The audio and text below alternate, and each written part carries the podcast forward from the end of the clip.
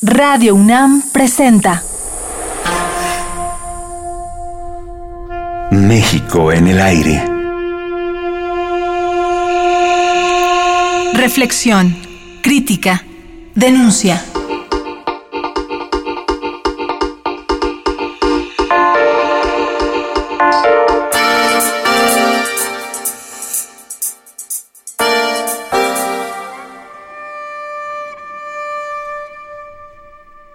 Es indudablemente que la pobreza que existe en el México marginado es igual o peor que cuando yo era un chamaco y veía otro México, ¿no? Ahora veo un México, la verdad, a pesar de su esplendor y el PIB que, ha crecido enormemente, y las inversiones y estos edificios de primera en insurgentes, en reforma, en, la creación de Santa Fe, aparentemente es un país eh, en plena expansión capitalista.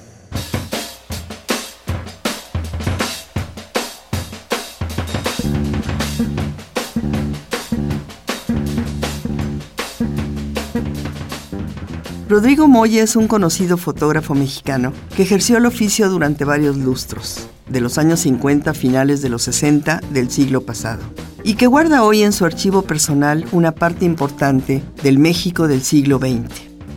Durante esos años que trabajó como fotoperiodista en varias revistas, y especialmente motivado por la gran pasión que le despertó la fotografía, numerosas vivencias marcaron su propia vida y la de millones de mexicanos.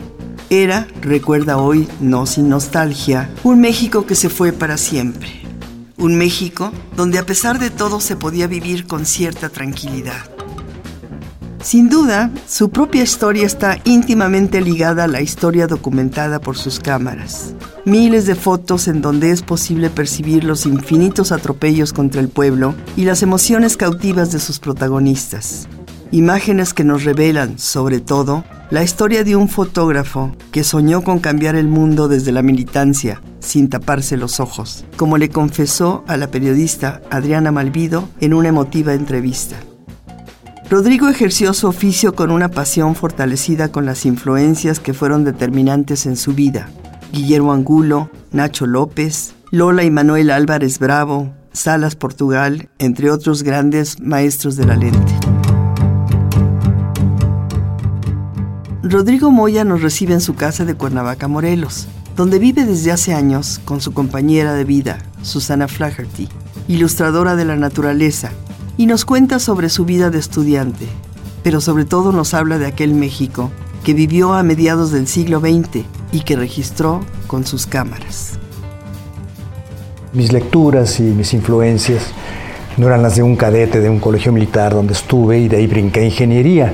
Entonces eh, éramos gentes despolitizadas. Todos los jóvenes querían ser eh, ingenieros o arquitectos porque era la época del, pues, del desarrollo impetuoso de México.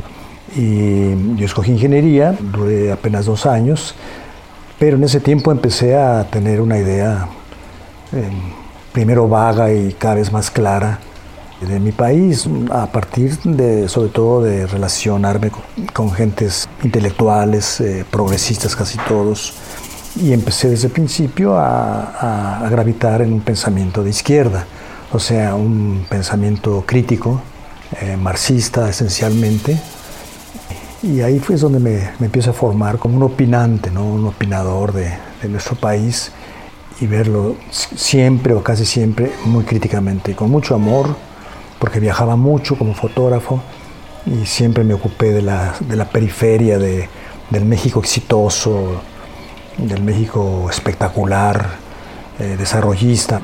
Yo rápidamente entendí ese fenómeno y más bien me ocupé de la, de la nata de, de la ciudad y, y de los y de las ciudades que conocí, no solamente en México, sino también eh, en Sudamérica, ¿no? fuera de México. Sí, una mirada crítica. Una mirada crítica en un periodo de mucho desarrollo, de mucho crecimiento. ¿Cómo, cómo veías ese México de los 50, 60? Pues eh, realmente empecé a verlo desde los, sí, desde los 50. Yo dejé la Facultad de Ingeniería en 54 y después de un breve paso por la televisión eh, caí en la foto porque me deslumbró y, empecé a ver el país eh, más allá de su belleza y, y Reforma y Chapultepec. ¿Qué es lo que más te gustaba de ese México? Me gustaba lo que más me disgustaba. Es decir, yo vivía en Avenida Insurgentes, en una casa buena con mis padres. Sí, me salí pronto de la casa. Los, en cuanto fracasé de ingeniería, ya quedé como agente libre, viviendo en azoteas, en lugares de la Roma, en, fin, viviendo mal, ¿no? Y empecé a, ver otro tipo de gente al que yo veía en mi, eh, en mi carrera y, y en mi bachillerato. Había mucha, mucha gente de dinero. Entonces yo era inconsciente de las diferencias sociales de México y al entrar a la fotografía lo que más me atrajo es lo que más me disgustaba precisamente. Y era obviamente, casi en un lugar común decirlo, las diferencias sociales tan extremas. Y yo me dediqué un poco a fotografiar esos abismos sociales, ¿no? Fue mi temática la vivienda, los niños, eh, la pobreza. Eh, la pobreza, ¿no? Y lo digo en un artículo eh, que se llama El México que yo viví, que la Ciudad de México, que me gustaba mucho, porque de, pequeño también viví en el, casi en el centro de la ciudad, pues era mi, nicho natural, entonces no, no me fascinaba, no me impresionaba. Lo que uno tiene cerca siempre no, no te impresiona. Entonces la ciudad era pues simplemente el lugar donde yo ambulaba pero ya cuando salías a la periferia o salías al campo o salía reportajes eh, fuera de, la capital, entonces veía otro México que sí me impresionaba y sí me atraía mucho como temática fotográfica. No solamente en México, Rodrigo, tú viajaste por Latinoamérica, tú viviste algunos sucesos importantes. Platícanos de eso. Sí, bueno, ya, ya consolidado como fotógrafo en, la revista Sucesos, después del triunfo de la Revolución Cubana, como que todos los jóvenes nos involucramos. Claro, había, había una, una muy fuerte entre los anticubanos y los que admirábamos profundamente la Revolución Cubana, porque también nos tocó vivir las dictaduras, la época de Somoza, de Trujillo, de Stroessner, eh, los golpes de Estado, Rojas Pinilla en Colombia. Es decir, América Latina estaba llena de lacras, ¿no? Era una lacra, un continente lacra, eh, con dictaduras impuestas, eh, obviamente, por Norteamérica.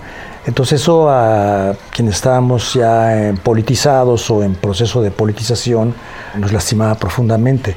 Y la revolución cubana pues es una marca, es un tajo que vuelve a dar esperanza a la gente. Se acaba un poco el cinismo de que estamos condenados a, lo que decide Washington y, empezamos a, a militar y a pensar y a seguir de cerca el desarrollo de la revolución cubana. La esperanza de un mundo mejor, la imagen por la cual vale la pena arriesgar la vida, sacrificarse hasta la muerte en los campos de batalla de todos los continentes del mundo.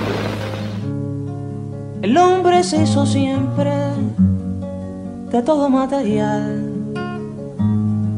de villas señoriales o barrio marginal.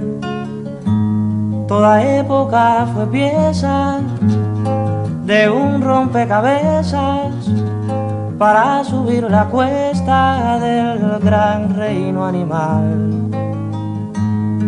Con una mano negra y otra blanca mortal. Mortales ingredientes armaron a mayor los de terratenientes y de revolución, destreza de la esgrima, sucesos como un preso, Amalia abandonada por la bala, la vergüenza, el amor. O un fusilamiento, un viejo cuento modelaron su adiós. Va cabalgando el mayor con su herida. Y mientras más mortal el taco es más de vida, va cabalgando sobre una palma escrita y a la distancia de cien años resucita. Entonces este contacto con cubanos y con gentes de, otros países en rebeldía, jóvenes rebeldes o adultos ya de plano metidos en la política de la rebelión, pues eh, me dio los caminos necesarios para llegar a, pues eh, básicamente a tres lugares donde vi hechos definitivos que me, que me marcaron. La guerrilla en Guatemala, donde estuve unos 10 días, pero es suficiente para captar la, la, esencia de un movimiento. Y claro, todo esto soportado con, con lecturas, a veces panfletarias, pero muchas lecturas. Eh, después en Venezuela, en 66, y un año antes me tocó vivir de la batalla de Santo Domingo, la invasión de la República Dominicana, y me tocó ver cosas horribles, ¿no? cosas heroicas que veía con, con mucho desencanto. Para nosotros, los que vivimos al sur del río Bravo, cualquiera de las patrias americanas es nuestra y sobre cualquiera de ellas podemos dar nuestra sangre en la seguridad de que estamos luchando por nuestra patria.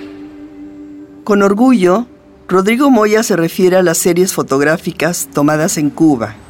Destacan las fotos del Che Guevara durante una plática que les concedió a Luis Rius y a él. Ambos habían viajado a la isla con el propósito de recoger testimonios y tomar fotografías para posteriormente hacer un libro.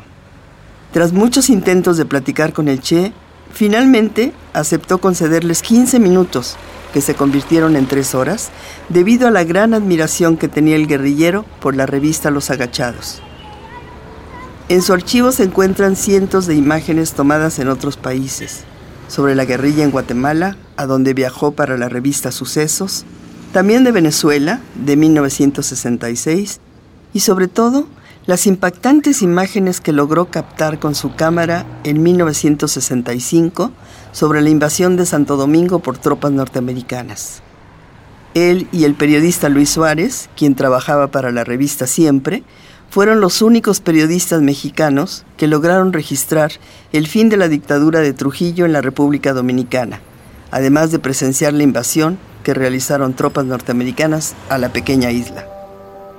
Gerardo Sueta, periodista mexicano, representante de la revista Siempre y Fototemas y de la carta política Temas, entrevista al comandante Ernesto Guevara en Santiago de Las Vegas, provincia de La Habana, el día 21 de septiembre de 1959. ¿Por qué, comandante, siendo usted argentino, participó, participó en forma tan decidida y destacada en la Revolución Cubana? La única pregunta que cabría, en caso de caber alguna, es por qué participé en la lucha cubana. Lo de destacado no no tiene nada que ver con mi nacionalidad y lo dirá el futuro, lo dirá la historia si es que tenemos oportunidad de entrar en ella, si es que hubo algo destacado. Precisamente de aquellos años y de algunos eventos históricos ocurridos en América Latina, platicaremos con Rodrigo Moya en nuestro siguiente programa de negros en machete y sin encadenar. Ordena su corneta. Radio UNAM presentó México en el aire. Operación Jesús Arrieta. Equipo de producción Josefina King, Omar Telles y Jessica Trejo. con recia garganta canta, espanta lejos la maldición. Va cabalgando el mayor con su herida.